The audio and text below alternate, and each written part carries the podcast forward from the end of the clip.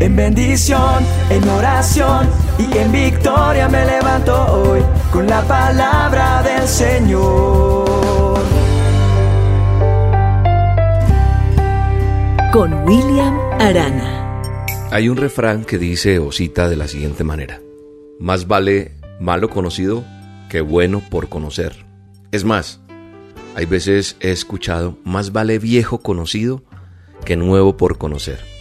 Y a veces yo creo que ese pensamiento es el que rige muchas de las conductas de cada uno de nosotros. Incluso muchas de las acciones de uno son esas. Lo cómodo, lo que ya conocemos, cómo estamos, estamos bien. Es decir, nos cuesta arriesgarnos a algo nuevo y algo desconocido, incluso por más que nos den todas las garantías. Y entonces nosotros preferimos quedarnos en la situación que estamos, sí, en la actual. Y aún sabiendo que, que de pronto no es el estado ideal que nosotros quisiéramos tener, no estamos cómodos como estamos, nos acomodamos a eso viejo conocido que algo nuevo por conocer. A lo mejor tú puedes estar pensando, como muchos, que no somos capaces o que no merecemos algo mejor. Quizás eh, lo veamos como algo imposible de alcanzar. Y mirando en la palabra de Dios, en el manual de instrucciones, ese era el pensamiento del pueblo de Israel. Estaban esclavizados en Egipto, los trataban mal, eran esclavos. Y de pronto Dios aparece en escena, tal vez eh, mirando y analizando un poco la palabra, no porque lo merecieran, sino por el amor y la compasión, la gracia y el favor de Dios. Y entonces el Dios Todopoderoso, Omnipotente, les señala el camino y da los las instrucciones o los medios para poder emprender la marcha hacia la libertad. Pero entonces el entusiasmo inicial pronto se choca con la cruda realidad. Había que cruzar el mar o morir. Entonces cuando ellos ven que tienen que cruzar un mar peligroso, empezaron los lamentos, empezaron a quejarse, ay, no era mejor como estábamos, lo malo, lo antiguo. Eso ya no parecía tan malo, era mejor ser esclavos que enfrentarse a esa cruel y cruda realidad, tal vez, de ver ese mar embravecido. Entonces empiezan, como le digo, los lamentos. Y he entendido y he aprendido que las pruebas y las dificultades tienen ese efecto en nosotros, ¿cierto?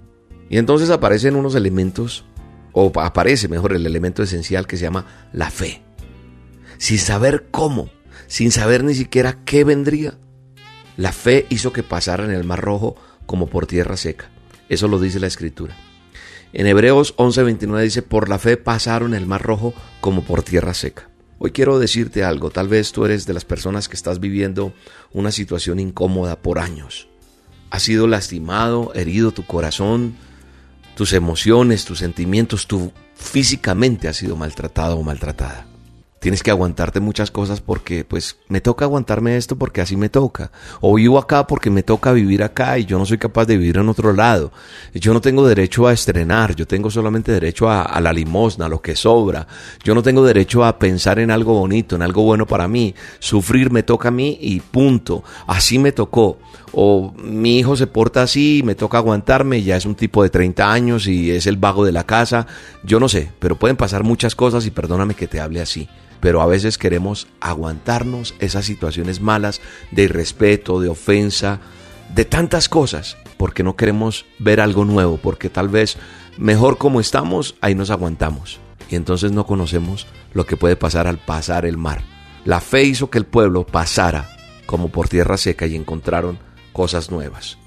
Entonces, cuando nosotros nos acercamos y nos aferramos a esa certeza de que Dios es quien nos conduce por ese camino, no solo entendemos que no nos va a abandonar, y hoy te digo, toma decisiones, da el paso, porque Dios no te va a abandonar.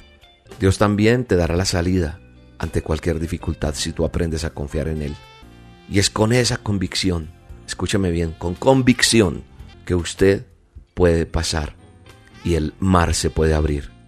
El miedo a huir y el camino imposible se vuelve transitable y seguro porque Dios quiere llevarte a mejores lugares.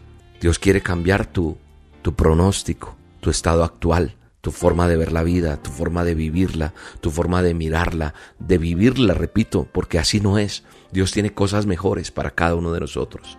Hoy solamente te pregunto, ¿estás dispuesto o dispuesta a seguirlo? Hazlo y vas a ver cómo por la fe el mar se va a abrir para que pases como por tierra seca.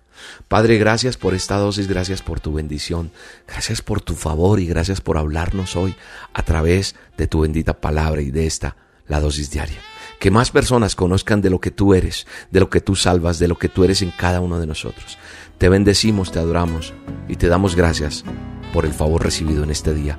Guárdanos, bendícenos en este día. Yo oro por ti hoy y te bendigo en el nombre poderoso de Jesús. Un abrazo, Dios te bendiga. ¿Cómo puedo hacer? No quiero más perder mi comunión contigo. Que todavía en mí hay cosas que a ti no te agradan por completo.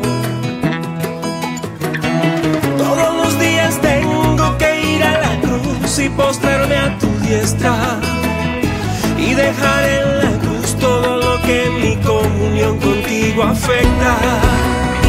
Ayúdame a seguirte, tomado de tu mano, aferrado a ti. Yo solo quiero ir contigo de la mano. Si en el camino largo, mis pies cansados lentos, no quieren más seguirte,